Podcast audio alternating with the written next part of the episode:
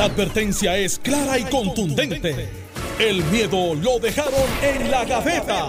Le, estás dando play al podcast de Sin, miedo, de Noti1630. Buenos días, Puerto Rico. Esto es Sin Miedo de Noti1630. Soy Alex Delgado y ya está con nosotros el gobernador Alejandro García Padilla, a quien le damos los buenos días. Buenos días, Alex, a ti, al país que nos escucha, a Carmelo, que está listo para el lanzamiento.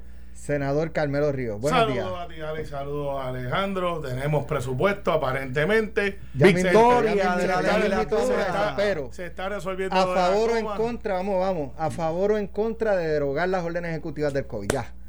Vamos a la Ah, normalidad y que cada Antes cual asuma su responsabilidad y se proteja como pueda. Antes de a cuatro. favor o en contra a de fa- ah, derogarla. pero a favor, porque te voy a dar más información. Es un voto explicativo. No, el- sí, un voto bien explicativo. El gobernador está mirando los números y vamos a tener muy pronto, muy pronto, antes de las celebraciones, por donde Jumea. Celebraciones el domingo que viene. Exactamente. 4 de Usted julio. pendiente a Noti1. Que, de hecho, an- Que antes- eh, eh, an- a- pendiente ah, a Noti1 tienen- al Tienen viernes. que escuchar a Débora. Es posible que el weekend, el 4 de julio, estemos mojaditos. Mojadito. Hay una onda tropical que se empieza a sentir mañana, aunque llega eh, más o menos el O sea, jueves. Vamos Pero se sospecha que la- los episodios de lluvias puedan llegar a fin de semana. Así que tienen que estar pendientes a Débora Martorell Claro. aquí en Noti 1630. O sea que, Alex, tú eres de los que estás en la playa, empieza a llover y tu mamá te llamaba y te decía, salte que te moja. no es que salte que. Bueno, Son eh, a mí me mandaban a salir cuando empezaba a relampaguear. Exacto, pero, pero, pero, pero admite lo que te lo tienen que haber dicho, vente que te moja. Y dice, pues si dentro del agua. Son clásicos de los de las mamás cuando Sí, quieren sí, sobreproteger sí. a uno. Bueno, Carmelo, cuéntame, ¿que, que se deroga la, la orden, o sea, no más orden ejecutiva o lo que vendrá, tú esperas, sea mayor flexibilización? Por las conversaciones que he tenido con el gobernador, que en su momento él tendrá que anunciar, eh, van a haber sugerencias. O sea, el Departamento de Salud se va a mantener activo en el tracing, se va a mantener activo en, la, en, la, en las pruebas. De hecho, él lo que dijo ayer fue, eh, o sea, en el caso de que se, de que se- ya eh, se eliminen las órdenes ejecutivas y, y volvamos a la normalidad de antes de los lockdowns, eh, sí el departamento va a desarrollar un- una- Sí. unos protocolos protocolos. Para que, y, y pues, van la a haber siga, sugerencias porque sabemos que en algún momento puede ser que suban los números un poco y bajen porque eso es lo que ha pasado en otras jurisdicciones. Pero este, de la manera porque somos una isla y porque aunque tenemos mucha gente entrando para el turismo y estamos siendo bien efectivos en lo que se llama el screening de pedirle a la gente que se vacune X y Z eh, o sea no tenemos gente guiando de otros estados entrando y saliendo es más controlable que quizás otros estados Alejandro, a favor o en contra de no más órdenes ejecutivas, En contra. se establezcan unos guías y, y que cada cual asuma su responsabilidad. En contra. Porque, o sea, creo que, creo que deben, como tú decías, que deben relajarse los protocolos, ¿verdad? Que debe ser, que debe haber más apertura. Pero si el gobierno elimina todo tipo de control, va a llevar el mensaje de que todo está bien, de que todo está ya, de que ya eh, derrotamos absolutamente al enemigo. Y Lo esa no es la realidad. Es que hay nunca lo países, vamos a derrotar. hay Y países no que- podemos seguir con la orden ejecutiva hasta el resto de nuestras vidas. Estoy de acuerdo contigo, pero yo creo que, que deben, que deben, ¿verdad? Relajarse aún más la- los protocolos, ¿verdad? La- las medidas restrictivas, como un paso intermedio antes de, de derogarlas, eh, con- absolutamente, porque creo que el mensaje que lleva es importante. Es decir, déjame ponerlo de esta manera. Yo creo que el que exista una orden ejecutiva en vigor le imprime a la sociedad un sentido de urgencia que ha ido perdiendo ya, pero que perdería absolutamente. Ahora mismo Canadá está restringiendo otra vez, Francia está restringiendo otra vez. Eh, el, el Departamento de Salud da cuenta de que creo que cuatro personas fallecieron. Anoche creo que na- ni- o fue anoche de ayer para hoy o del domingo para lunes fue cero. Cero. Pero ahora creo que cuatro y creo que ha habido un brote en una, Congregación. en una congregación religiosa cuyos líderes religiosos le dijeron a sus fieles que no se vacunaran. Eh, eh, y, y cuatro de los fieles pues murieron. trágicamente. Y, y, pues, nuestras condolencias a su familia, pero nada, eh, pues, sus líderes religiosos, me imagino que ahora pues tendrán que, que- que darle cuentas a esa, a esa feligresía, ¿no?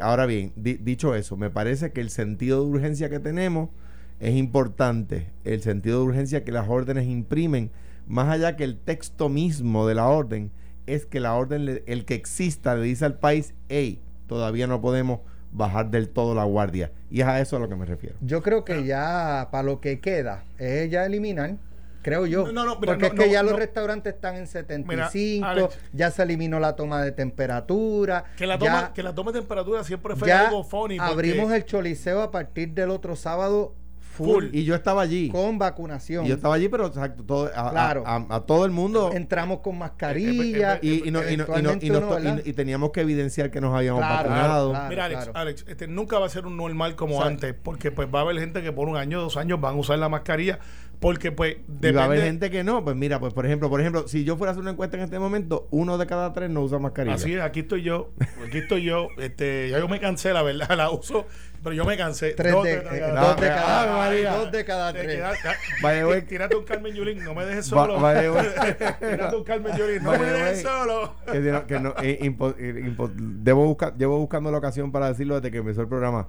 La familia, la familia de Jesús te envía un abrazo. eh, fanáticos tuyos dicen que, que te deje hablar, que me quede callado, que te deje hablar.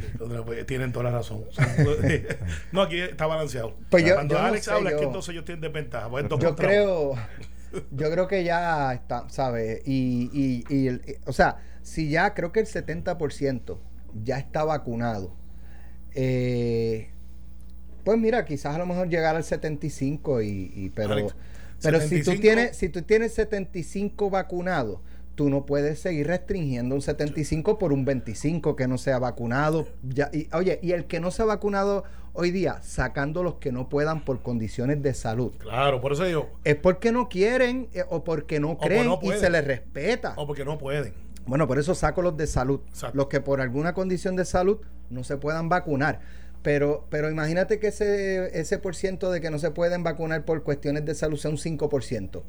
Entonces, tú vas a mantener 95% con todo lo Sí. por, por 5%. Yo creo que esos 5% tienen que incrementar, ¿verdad? Sus medidas de seguridad. Pesos, pesos a Morisqueta, que antes del domingo el gobernador anuncia que ya no va a haber toque de queda, que va a ser discrecional si usted usa la mascarilla o no. Mucha gente la va a usar, va a empezar hasta diciembre, va a haber mucha gente con Mira. mascarilla por ahí, va a abrir y flexibilizar.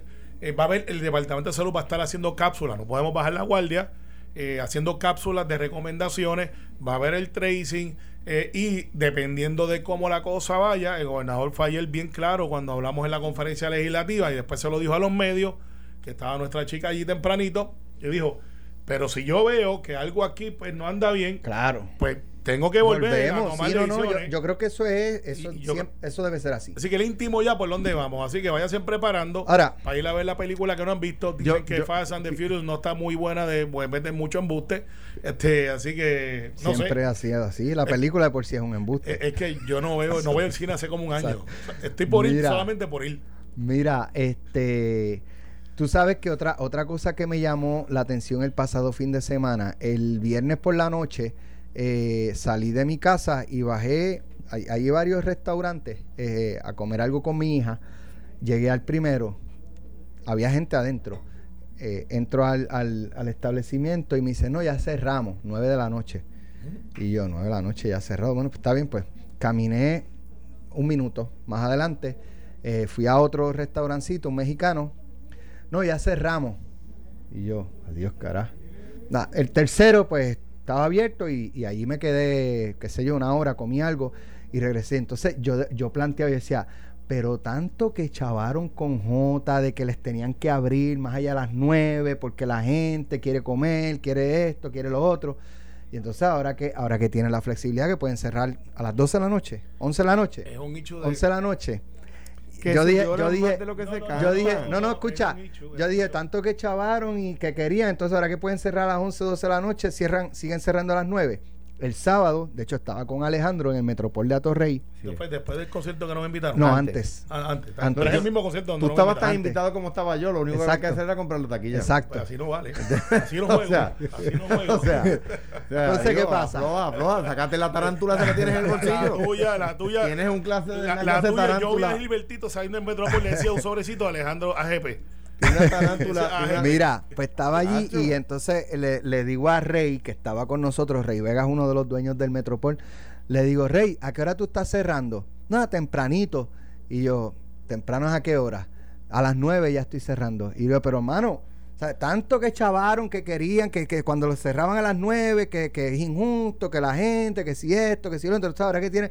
Y me dice, es que no hay empleado. No hay empleados, ¿sabes? No puedo operar hasta las 12 porque no quieren trabajar. Y es así. Y, y te voy a decir lo que pasa. Y entonces ahí comprendí los otros comercios que yo fui el viernes, que a las 9 de la noche cerrando, porque los em- pocos empleados que tienen no explotar. los pueden explotar hasta las 12 de la noche, Pero, habiendo Alex- entrado quizás a las 12 del mediodía Claro, o una de la Alex, tarde. Es peor, es peor. Hoy hay una feria de empleo que hay 4.000 este empleos Sí, disponibles. correcto. En el centro de De convenciones, hecho, 4.000 lo voy a buscar y lo voy a anunciar porque Es esto es un servicio público. Sí, mira, pues hay 4.000 empleos de la industria hotelera y de la industria de los restaurantes disponibles, and beverage, de diferentes restaurantes de todo Puerto Rico. Eh, monitoreando los medios temprano, como uno hace a las 5 o 6 de la mañana para que a ver quién, a quién le da una pedra a alguien. Eh, entra una señora al aire y le dice a un comentarista, mire, estoy aquí porque es que me voy a registrar. Dice, pero usted está buscando empleo. No, no, yo vengo a registrarme. Y dice, ah, registrarse es que usted va y dice, sí, fui a hacer una gestión de empleo, porque después la señora esto seguido, con Para coger desempleo. con una inocencia típica, dice, no, yo no estoy buscando empleo, lo que voy a registrarme para que no me quiten los chavitos que me están dando del púa. Eh. Entonces, pero después el secretario les acabó la fiesta, pues llamó después y dijo, mire, ni puntos controvertibles ni registro es para eso. Aquí es para buscar empleo para la gente que quiere trabajar. Una vez dijeron eso, el reporte es que se fueron más de 80 personas de la fila, porque lo que iban era decir, yo vengo a buscar trabajo, ¿usted quiere trabajar? No. Pero te llenan el papel de que fuiste a buscar la empleo y pues con eso cumpliste con el requisito de hacer entrevistas. Así no se puede. Mira, eh, eso, esto me lo envió Julio Méndez, este, de, de Margaritas y Tierra Sí, del Fuego. Dice, bueno. estamos en busca de ingredientes correctos. Es, es- es sobre el- el- la feria. Feria de reclutamiento para la industria de restaurantes. Eso es hoy, martes 29, de 8 y 30. O sea, ya está corriendo hasta las 3 y 30 de la tarde. Eh, sobre 4.000 plazas, como dice Carmelo, lo que tienen que llevar es resumen, certificado de nacimiento, ID con foto vigente, certificado de antecedentes penales, que eso usted lo saca en Online. 10 segundos en internet. Eh, foto 2x2, que eso se la sacan eh, si no tiene una en, en una farmacia o en Sí. cu- cualquier lugar. Y la tarjeta de seguro social. El evento es libre de costo y estacionamiento gratis en el centro de convenciones de Puerto Rico. O sea, no tiene que pagar estacionamiento. Allí tiene estacionamiento y usted va y, y se registra y solicita Y empleo está y, allí, trabaje. está Metropol allí que de una vez almuerza. Exacto. Te va de parte de Alex y le da un. Come Mira, mofongo con No, mío son con carne Lo- frita y cebolla. No, los, los no. plátanos. Ah, que lleva Alejandro. Bien, pero el mofongo ya, Dios. pues, y caes tú. Alex, yo tú mando a Barbarito para allá ahorita. No, tú, Ah, no. y, sí, mando a Barbarito para allá. y le digo, usted está aquí, usted viene a buscar entrevista o usted quiere trabajar. Y te vas a sorprender del resultado, te lo estoy diciendo. Cuando yo vi, y uno de los muchachos me, me dice, ya me dije, mira qué pasa, porque una de las quejas era que no estaba abierto el centro. Me dice, no, no, todo está ready adentro. Lo que pasa es que estaban afuera, abrieron, empecé a las ocho y media, la entrevista a las siete y pico de la mañana. Entonces me dice, pero Carmelo, una vez salió de que se regó en la fila de que no iban a hacer las, el registro, se fueron como 70 que lo que iban allí era, mira, este, Alex Restaurant, eh, ¿qué tienes ahí? Ah, mira, lléname aquí que vine a buscar empleo. Ah, ok, fírmame. La persona no va a decir que no. Llena esto, se van y ya, pues van, mire, yo busqué, no encontré. Para seguir cogiendo el púa, no puede ser, no puede ser.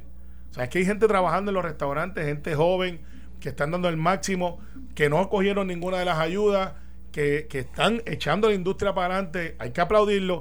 Y los Yo otros estoy- que están esperando yo- que se acabe esto para entonces ir a buscar empleo. Yo, donde normalmente de- doy 15% de propina, eh, oye, me atienden bien. Estoy dando, estoy tirando el 18. Claro. Yo estoy haciendo lo mismo. Estoy dándole un poquito más porque, Sí. porque se están, tú sabes, Oye, y- esforzando. y te- Oye, y te has dado y cuenta que son gente 3%, joven. 3% más no, es, no lo hace usted más pobre ni, ni al empleado más rico.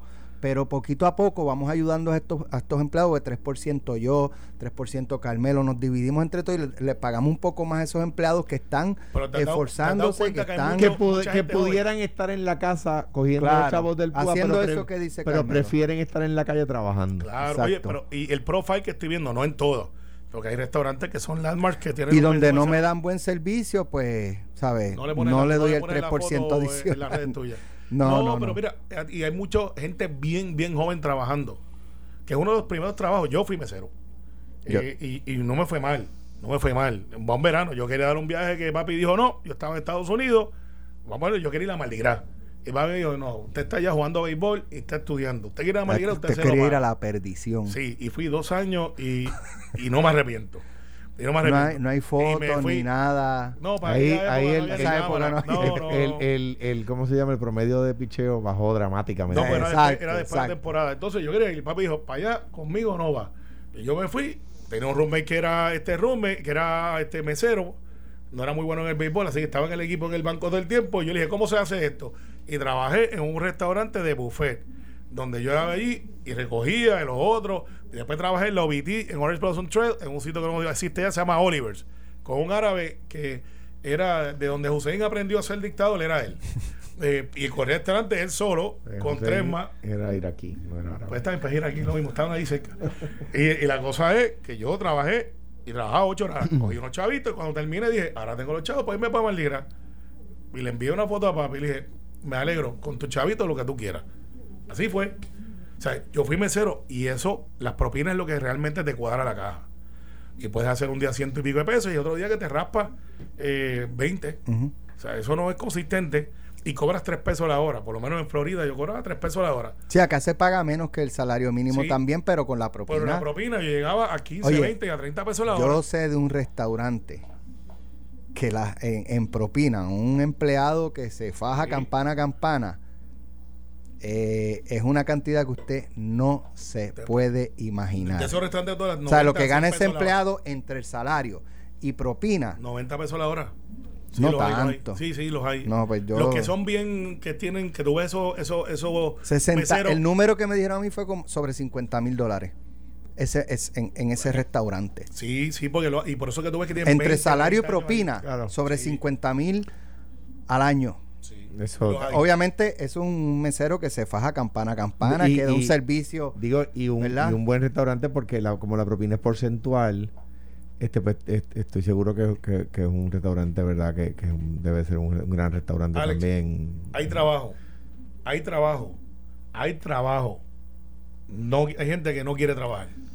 Yo- y ustedes que están conectados allá en el DNC, en, en- en el Partido Demócrata, ¿no, ¿no se ha escuchado de una posible extensión de, No, del, lo opuesto. de- del- Lo del- opuesto porque del incentivo a no trabajar, Lo opuesto porque ya alias PUA? vi en estos días un artículo, eh, creo que es de Wall Street Journal, donde, digo, es lógica, la, es- es- es como, como dicen los, los americanos, eh, el self-fulfilling prophecy, ¿verdad? Una profecía que se, que, se, que se logra a sí misma. El desempleo está bajando más rápido en los 22 estados que eliminaron el PUA. Si hay 22 estados que dijeron, no lo queremos, ya está bueno ya. Hay 28 estados que todavía continúan con el PUA. Pues el desempleo está bajando más rápido en esos 22. Claro, uno puede decir, bueno, es toda lógica, porque si eliminas el PUA, la gente que está cogiendo el PUA, pues tiene que salir a buscar trabajo y a mover la economía. Eh, creo que, que esa va a ser la, la dirección que vaya a empezarse a tomar. Si se hace de inmediato, de golpe, ¿verdad?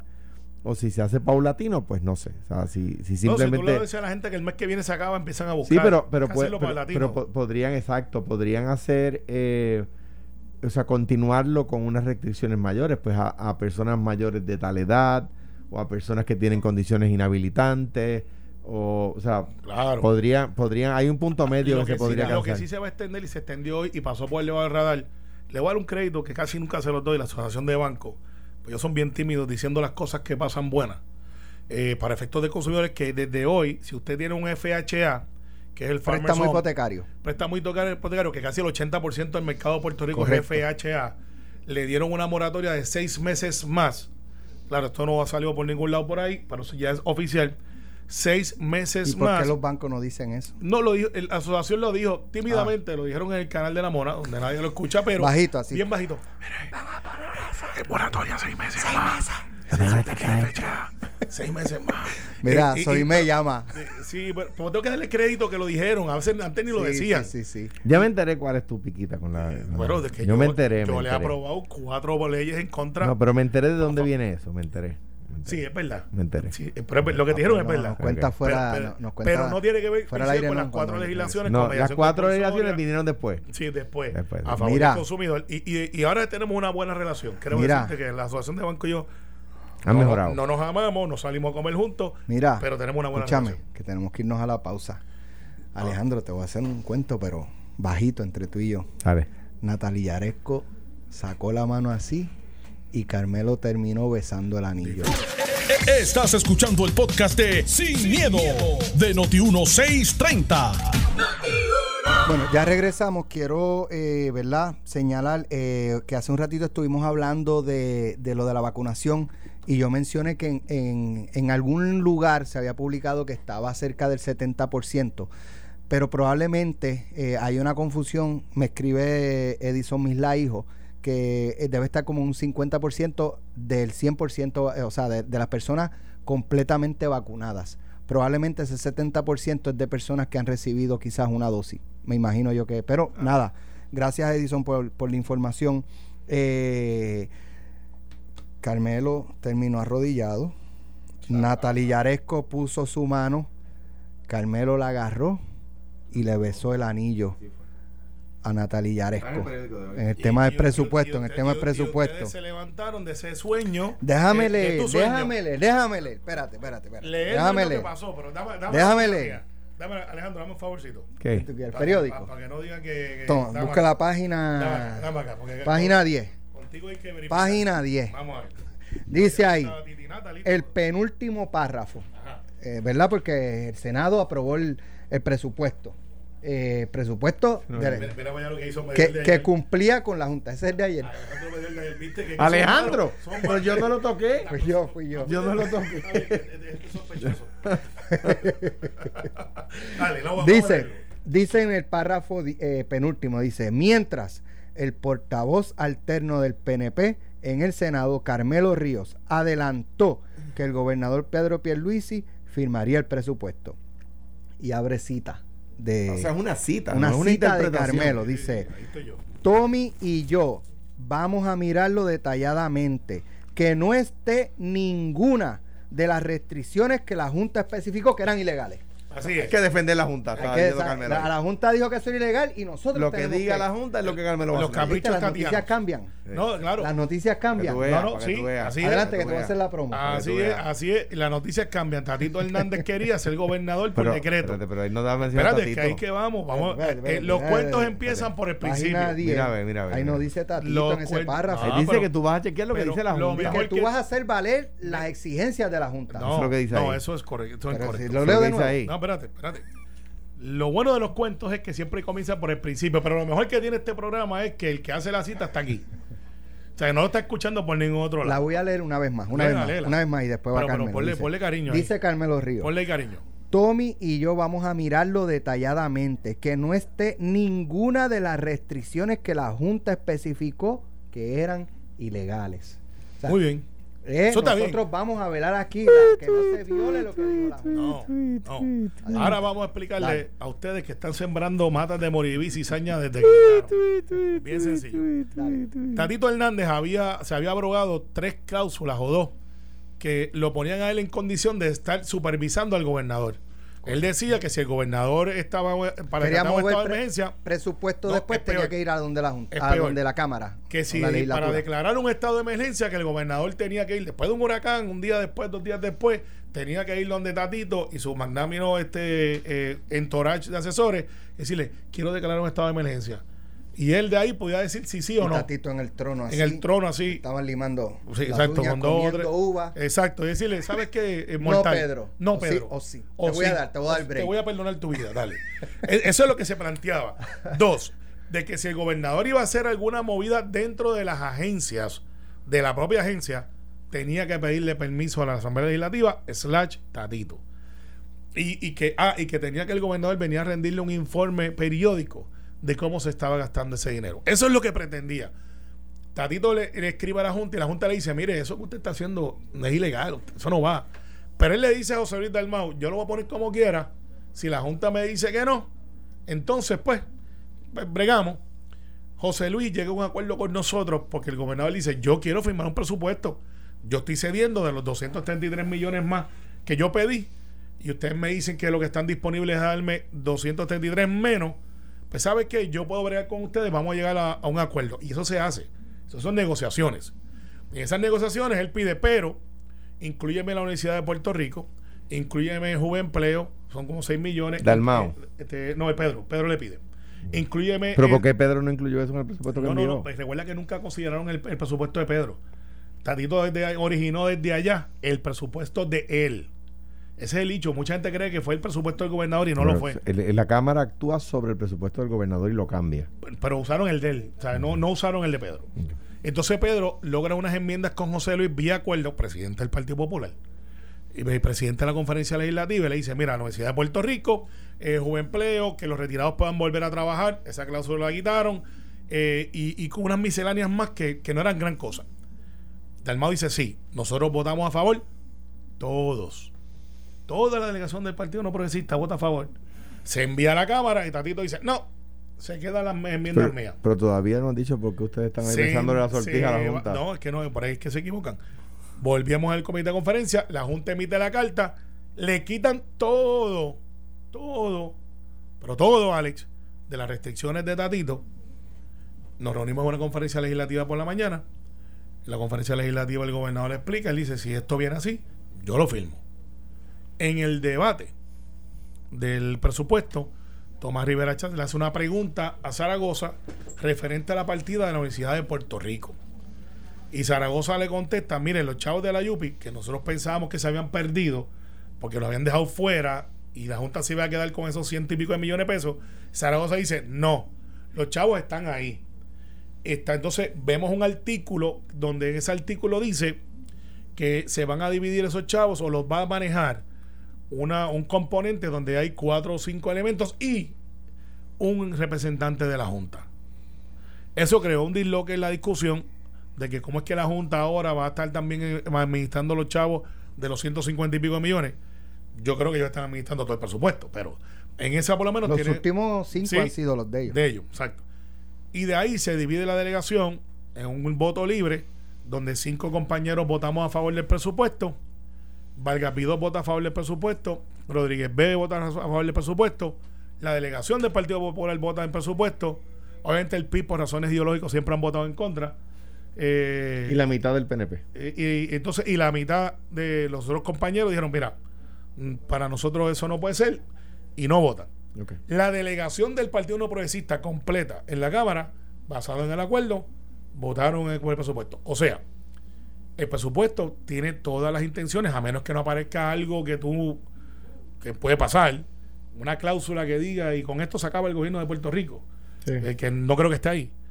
Entonces el gobernador dice, yo lo voy a firmar. Ese sería el primer presupuesto que entonces van de la Junta, y la Junta si lo certifica, damas y caballeros, por primera vez en cinco años tendríamos el año uno para poder sacar los amigos de Alex de Puerto Rico con varios presupuestos De- aprobados corridos. Déjame, déjame, yo tengo una, una visión distinta de lo que pasó. Porque el gobierno que. El, Mira quién lo dice, el guardaespaldas ahora de la Junta. el que, el No, que, no, el que está- dijo. Porque, eh, porque ese, ese tatito, yo no. todavía no nos ha dicho por qué el periódico dice que él dijo que Porque había que ver. no es Que correcto. había que velarlo. Pero- Pero, que había- es tu cita. Sí, y ¿Tú lo velamos. eso o no? Lo vel- sí, dije eso y dije otras cosas más. Pero Lo que es que no las publicaron. La cosa es que eh, el, gobern- el presupuesto que envía la Fortaleza a la Asamblea Legislativa no cumple con ser el primero para eh, sacar la Junta. Y eso es un hecho cierto. No, no, va a estar, porque va a Espérate, pagar deuda ahora, va- ahora viene. No, no, espérate, espérate. Buen punto, pero explicamos por no, qué. no, espérate, espérate. La respuesta es que no. Sí, Carmelo, pero está permíteme. bien. Hazle caso a la familia de Jesús. El presupuesto que envía el gobernador a, a- a la, a la- Asamblea Legislativa no cumplía. Era un presupuesto de 200 millones de pesos más que no cumplía para sacar a la Junta. Ah, tú dices ese otro. Y eso es un hecho cierto, histórico, no está sujeto a discusión. Así fue. Y es la Asamblea Legislativa del Partido Popular la que, la, que lo cambia. ¿Para qué? Para, porque si queremos, no se puede decir con un lado de la boca que quieren sacar a la Junta y pelear con la Junta y ser los más bravos de la película y con el otro no aprobar los presupuestos que son necesarios para sacar a la Junta. ¿Por qué? Porque el PNP hay que recordar que los presupuestos que, que se, que se aprueban tienen que ir a tono con el plan fiscal que el PNP celebró. El que recorta pensiones, el que le recorta chavos a la IUPI, el que elimina empleados públicos. Ese es el plan fiscal que el PNP celebró en el Jardín Hundido, todos allí de la mano, cantando eh, este, eh, eh, los- los- los estribillos allí con globos y confeti. Entonces, al lado, alrededor de un, de un campfire y todas esas cosas. Entonces, entonces, Hora de día. entonces, Cambió de cumpleaños mexicano ahora a, un bonfire. O sea, se fue. ent- entonces, entonces, es la Asamblea Legislativa del Partido Popular la que cambia el presupuesto para que sea el primero que cumple con las exigencias para sacar a la Junta de Puerto Rico. ¿eh? Ent- particularmente debo decir que, te- tengo que darle eh, particular agradecimiento a Juan Zaragoza, faltaba más, la persona con más experiencia en el tema en la Asamblea Legislativa, y a Jesús Santa en la Cámara, porque eh, hicieron un trabajo extraordinario. Extraordinario. José Luis Dalmao, me parece a mí que le ha callado la boca a medio mundo hoy.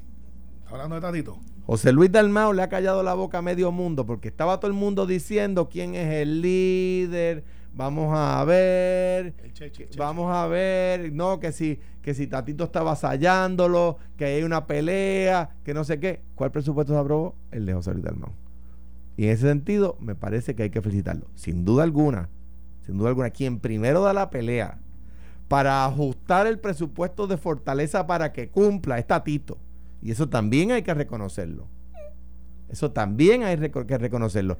Y el PNP peleó y toda la cosa y se rasgaron la vestidura y dijeron que el presupuesto del gobierno no sé qué. Y ahora están, y ahora están, están eh, eh, votándole a favor al presupuesto del Partido Popular. Ay, bendito. Deja eso, Rafael. Mira. pero, pero espérate, no, que no terminó. ¿No terminó? No, no, no, no, no, no, me Vamos, que como- tenemos otro tema. dale, como- dale. como- Eh, como- Carlitos Pelavar nos va a regañar. Como cuatro minutos más de este tema. No, no, no. dale. Eh, eh, al fin y al cabo, ¿qué sucede? ¿Cuáles son los hechos? Los hechos son los siguientes. El, el gobernador de la Fortaleza envía un presupuesto descuadrado a la Asamblea Legislativa. no es correcto. Espérate, Carmelo, pero es que es un hecho cierto. no lo es. Pero permíteme. Está bien, yo, te- Que yo, yo, yo escuché calladito tu turno. Yo tenía razón. El presupuesto, el gobernador envía un presupuesto de 10.200 y pico de millones. La, leju- la, la legislatura se lo ajusta a 10.100 para que cuadre. No solamente eso, sino que la legislatura le añade los fondos de la IUPI que el gobernador no había incluido. Le añade los Eso fondos. sí que no es correcto, Le, Alejandro. le No, añ- no. le añade, le- pero permítanme porque yo escuché, yo, chico, para que lo tiene que decir. Ay, pero- pero yo escuché calladito lo que tú dijiste. Está bien, pero yo nunca dije una mentira. Y Después una mentira, después- una mala información. Después responde. mentira. Después responde. Ay. Entonces, el- la legislatura lo ajusta. Tanto es así que el gobernador ha dicho, es verdad, vamos a aprobar ese. Y le ha pedido a sus legisladores que le voten a favor. Aún así, no todos los legisladores del PNP le votan a favor, pero eh, ahí están los fondos. Ahí está el, el primer presupuesto que sacaría a la Junta, que no es el que produjo el PNP, es el que produjo la Asamblea Legislativa del Partido Popular en Cámara y Senado. Esa es la verdad. El que, la el que el gobernador envió no cumplía con ser el primero para sacar a la Junta. El que los populares aprobaron cumple con ser el Bueno, primero para sacar a la Junta y eso es un hecho Eh, innegable. Lo es, es, es negable. Primero, que- por- porque te voy a explicar rápido en 30 segundos, no es muy complicado para brincar para el próximo tema. No, no, es que después de que tú algo hable yo, porque no, no eres tú, yo y tú cierras, no. No. No, es tú, yo, si tú tomas Eh, otro, eh, tomo yo eh, otro. El contrato decía otra cosa. Este, bien sencillo. Sí estaban los fondos de la UPI. Sí estaba, este, de hecho, uno de los argumentos era que esos fondos estaban ahí y si no se reconocían, la Junta se quedaba con ellos para pago de deuda. Yo pensé que tu punto iba a ser de que como no tenemos todavía la deuda reestructurada, no cumple. Pero sí el cumplía el del gobernador porque tenemos una certificación, te explico. Porque la Junta dijo que no No, cumplía. no, te- te- una certificación de que íbamos a recoger 10.500 millones de ¿De quién? certificación. ¿De quién? No, no, de, entre la Junta de Planificación y el secretario Pero de Hacienda. bendito sea Dios. y el de gobernador era 10.300 algo. O sea, que lo que te quiero decir es que habían la- los chavos, Pero la Junta decía. la, Junta, lo que pa- pa- para, que, para que sea el primero que cumpla con sacar a la Junta, la Junta lo tiene que certificar y aquel la Claro, Junta había dicho que claro. no. Y, y ese argumento sí te lo puedo comprar de que dijo, mira, lo de los municipios no va. El gobernador dijo, sí, yo lo quiero. Lo de los asuntos de traer los retirados a trabajar, la Junta dice, no. Y el gobernador dice, eso me trae desarrollo económico de gente que pueda ir a trabajar y que están ahora en sus casas y necesito fuerza laboral. Y no me cuesta porque de verdad me producen. Y así por el estilo. Pero no fue que el del gobernador lo evaluaron. Ahí es que discrepamos. Tatito dijo, no, el que vamos a ver es el mío José Luis, hay que reconocer a de Santa y a Zaragoza. En el caso de Zaragoza, eh, yo creo que hizo unas negociaciones muy efectivas con la Junta. Trató Santa, pero Tatito se metió y le boicoteó. Y Zaragoza es que el destranque. Y claro, cuando nosotros se sienta a negociar con nosotros, porque no tiene todos los votos, porque no tiene mayoría en el Senado, nosotros decimos, vamos a encontrarnos en Pero- el medio, vamos a aprobar el primer Y presupuesto. estoy de acuerdo con eso que, que acabas de decir, pero podemos, podemos, podemos coincidir en que el presupuesto presentado no era certificado por la Junta como el primero y este que se aprobó Ahora, con el y- voto de todas las y delegaciones, con, sí. y con- y con el- y con la ayuda de todo el mundo. Las delegaciones, sí. Sí, sí. Sí, y, claro. y sería. Y eso es un logro. Claro. Lo es. Lo es. Y yo, de, nuevo, o sea, tengo, tengo que felicitar en particular a los presidentes de las comisiones de Hacienda, eh, de Juan Zaragoza y, y Jesús Santa. Y por supuesto, yo creo que esa pelea que dio José Luis Dalmao la, la ganó. Sí, o, sea, no, eh, o sea, que se salió de la. O sea, que él estaba escondido dentro de la jungla con una cerbatana y con unas tres plumitas atrás. resultó ser que no estaba escondido, Pues, resultó ser que estaba trabajando. Salió, salió con un machete en mano y, y, y dio dos o tres. ¿Sabes con el palito de guayaba? Cuando te guindaban del brazo y daban este. Dicen, ahí me duele más que a ti. Te dan Mira, un palito de guayaba así. Cu- cuando el, eso se- eso pica. cuando, cuando en el ejército cuando el ejército se ordena que se abra fuego para tener resultados eh, la orden es fire for effect Eh, y yo creo que eso fue lo que hizo José Luis Dalmao eh, logró resultados ¿Vendrá el contraataque de Tatito o no? es que no creo que debe haber un contraataque pero- porque la- pues, los legisladores Yo pregunto. Tatito votó a favor o sea yo creo y de nuevo el que primero dio esa pelea fue Tatito Bueno, Dios Claro. votó a favor porque estaba rodeado, lo llamaron Espérate, los entonces, espérate, tu punto, primero que dio eso fue Tatito, o sea que Dalmau siguió a Tatito. no no no no, lo que- no tú no estabas escuchando Vale, muy bien. tú no me estabas Me oyendo gusta, me Yo- gusta por dónde va. Tú no me estabas oyendo. El que dijo, el que dijo aquí que, que empezó esto fue Tatito. Dije pues que también había que, siguió. había que dar la- la- había que también reconocer que quien primero se enfrentó al presupuesto que envió, con For- envió Fortaleza, que no cumplía, fue Tatito. Esa- y eso es un hecho cierto. Mira, ¿estás de acuerdo Porque, porque la discusión del presupuesto por disposición constitucional inicia en la Cámara, no en el Senado. Gomas. Ajá. ¿Cómo es posible que aquí le cobren a la ciudadanía un impuesto de reciclaje por las gomas y no se recogen las gomas? De hecho, vieron el video ese en Ponce que, que hay una quebrada Sí, de gomas. Mira, Alex. Una que- no tiene agua, tiene gomas. Y aquí no pasa nada, Junta de Calidad Ambiental. Esto es cíclico. O sea, Todos los años, si, si tú buscas para atrás, las noticias no cambian. Eh, hay noticias que no cambian. eh, cambian. Todos los años este issue regresa. Y casi siempre para esta época. ¿Por qué es cíclico y para esta época? Porque esta es la época que llueve mucho. Y en la época que el dengue, la- pues estamos entrando, aquí se olvidan que además del COVID, aquí hay influenza, aquí hay dengue, aquí hay de todas estas cosas que son enfermedades tropicales, algunas transmitidas, pues en este caso por una cierta cantidad de mosqui- una especie de mosquito. Eh, se resolvió monetariamente. Esto se resolvió a billetazo limpio. ¿Cuál es el resultado? Poca gente lo ha visto. ¿Dónde, a- ¿A dónde fue a parar lo que le cobraban a la gente? Pues mira, Por eh, para al reciclaje. fondo, al fondo. Lo que pasa es que ellos querían más. ¿Al fondo de qué? Al fondo de la. Esto es un fondo que tú le pagas a un cierto, creo que hay cuatro o cinco compañías, no son 10 o 12, donde ellos recogen y se exporta a China. Es el mercado que está usando Puerto Rico para las gomas. ¿Qué fue lo que se dieron acuerdo? Hay ahora unas colaboraciones que no estaban disponibles antes.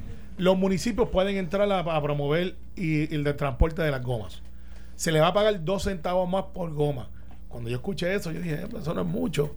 Cuando tú multiplicas por todas las gomas que hay, pero dos chavos más por goma.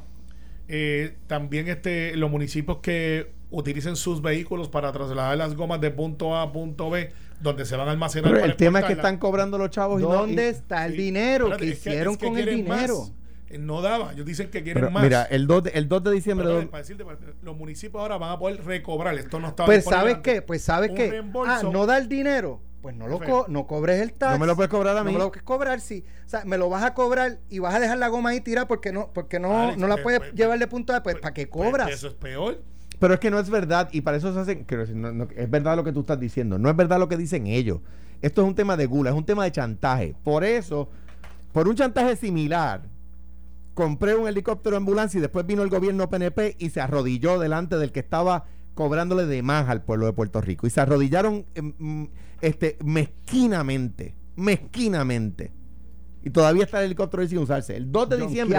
Allí cogí- en arrodillado, arrodillado. Y la Asamblea Legislativa después los defendió, tratando de hacer una investigación. Y aquí no hay consecuencias. El 2 de diciembre de 2016, para, para evitar ese chantaje, inauguré una fábrica de reciclaje de goma. De, 2 ¿Esa de diciembre de Junco? 2016, La de Junco. en Junco. ¿Qué pasó? La, fue objeto de vandalismo y ¿qué hizo el gobierno? Nada. ¿Por qué? Porque ¿qué hicieron esas personas cuando supieron? Los mismos, los mismos que se oponían al helicóptero. ¿Qué hicieron? Se fueron a la campaña del PNP a aportar. ¿Qué hicieron los del reciclaje de las gomas? Se fueron, se fueron a la campaña del PNP a aportar. Cambió el gobierno y ¿qué hicieron? Eliminaron la fábrica de reciclaje de goma que había sido objeto de vandalismo, un vandalismo extraño, un vandalismo muy raro, muy raro.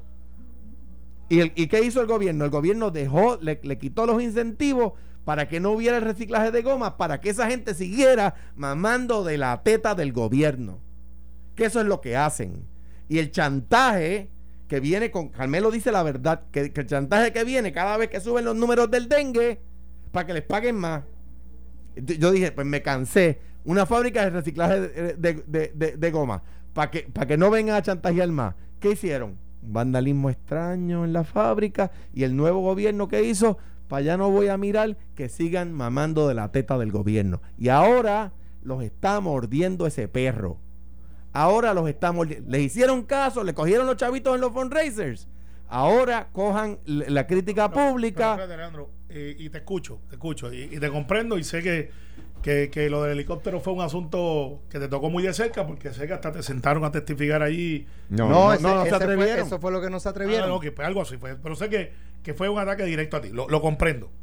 Pero, Y, pero, y- y sin entrarle en la controversia de que si lo, lo que se alegaba en aquel momento, que es que lo que se comprobó que modificarlo tanto, que no cumple, que eso, oye, eso- ven esa es acá, otra controversia. ven acá, ven acá. no Aquí se verdad. investigó. Sin- Pero eso es otra controversia. Ok, que- Alejandro. no- no era pero, controversia, pero no era mira, verdad. pero mira, Ay, Carmelo, como Carmelo. Yo no tengo, yo Oye, no soy experto en, en aeronáutica.